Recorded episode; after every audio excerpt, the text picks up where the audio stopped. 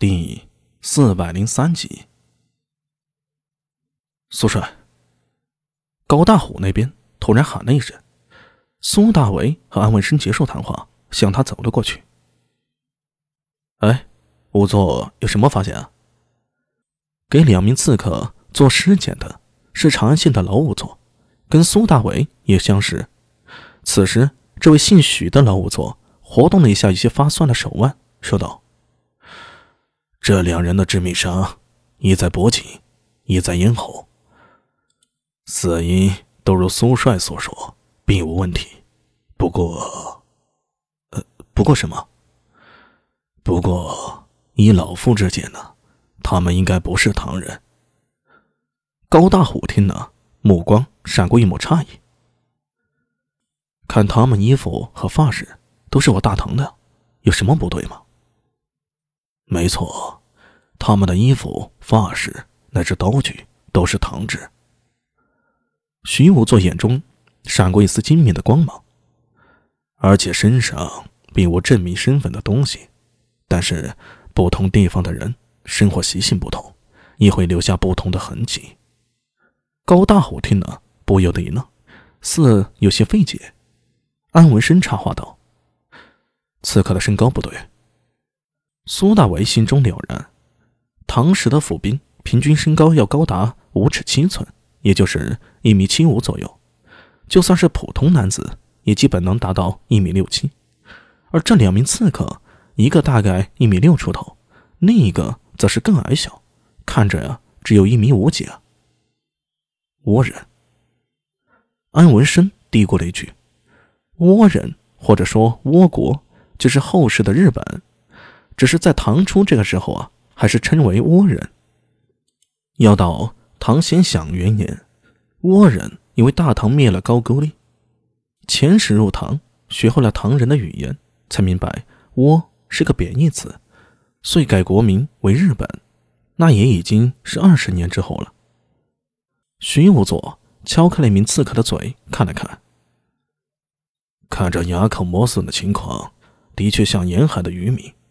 倭人的可能性比较大，而且他又翻开另一名刺客的手掌，查看对方虎口的情况，说道：“虽然学武之人都会磨出老茧，但是倭人用兵器的习惯和大唐不同，虎口的茧也会有细微的差别。”安文生在一旁鼓掌道：“啊，徐武座眼光不差，的确如此。”徐武作咧嘴笑了下，神情颇有几分自得。这里可是神都长安呢，北边的胡商，南边那些岛民，这些年老夫见的不少。苏大为若有所思的说道：“先前和他们动手的时候，的确听到一个喊什么，像是倭语的，什么雅路，是八个雅路，骂人蠢货的意思。在倭语里，比骂人雅路，比骂人马路还要严重一点。”安文生不以为然的说道：“哎呦，你连倭语都知道？啊，略懂略懂。你个装逼犯，不装能死啊？你说啥？”苏大为摆了摆手，不想再说下去了。他心中有一个疑问：如果这些刺客真的是倭国人，为什么要刺杀自己呢？难道南池这件事儿连倭人都牵扯进来了？还是有什么自己？不知道的情况呢，苏帅。高大虎悄悄给苏大伟一个眼色，苏大伟点了点头，跟他走到院子一角。那边安文生还在跟徐武作讨论验尸的事情。安文生这人很怪啊，好像这天下没有他不知道的事儿。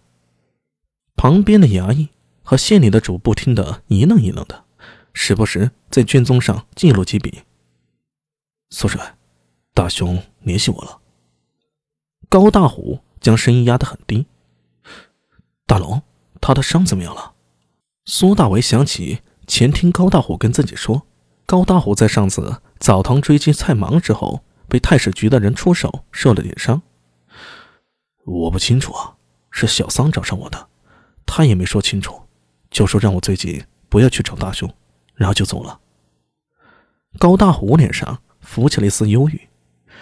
我感觉有些不对，想请苏帅帮我看一下，大雄那边到底怎么了，需不需要帮忙？好。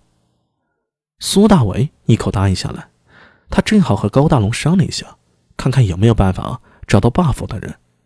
若说这天下还有谁最了解 buff 那几个府主，莫过于同样从风一坊出来的高大龙了。哎，苏帅！那边巡务座和几个差役喊了一声，向苏大伟招了招手。苏大伟拍了拍高大虎的肩膀：“晚上我就过去，有情况通知你一下，不用担心。”啊，多谢苏帅。高大虎感激的说道。苏大伟感觉自己好忙啊，才跟高大虎说完悄悄话，又得赶到巡务座这边。苏帅，尸体已经查的差不多了，等下送去验尸房，可能会再看一下，不过一般不会有太多新东西。这边主簿的记录也写好了，苏帅看一下，没问题就签字画押吧。县里的主簿也说道。啊，等这个案子过堂啊，需要时会再请苏帅的。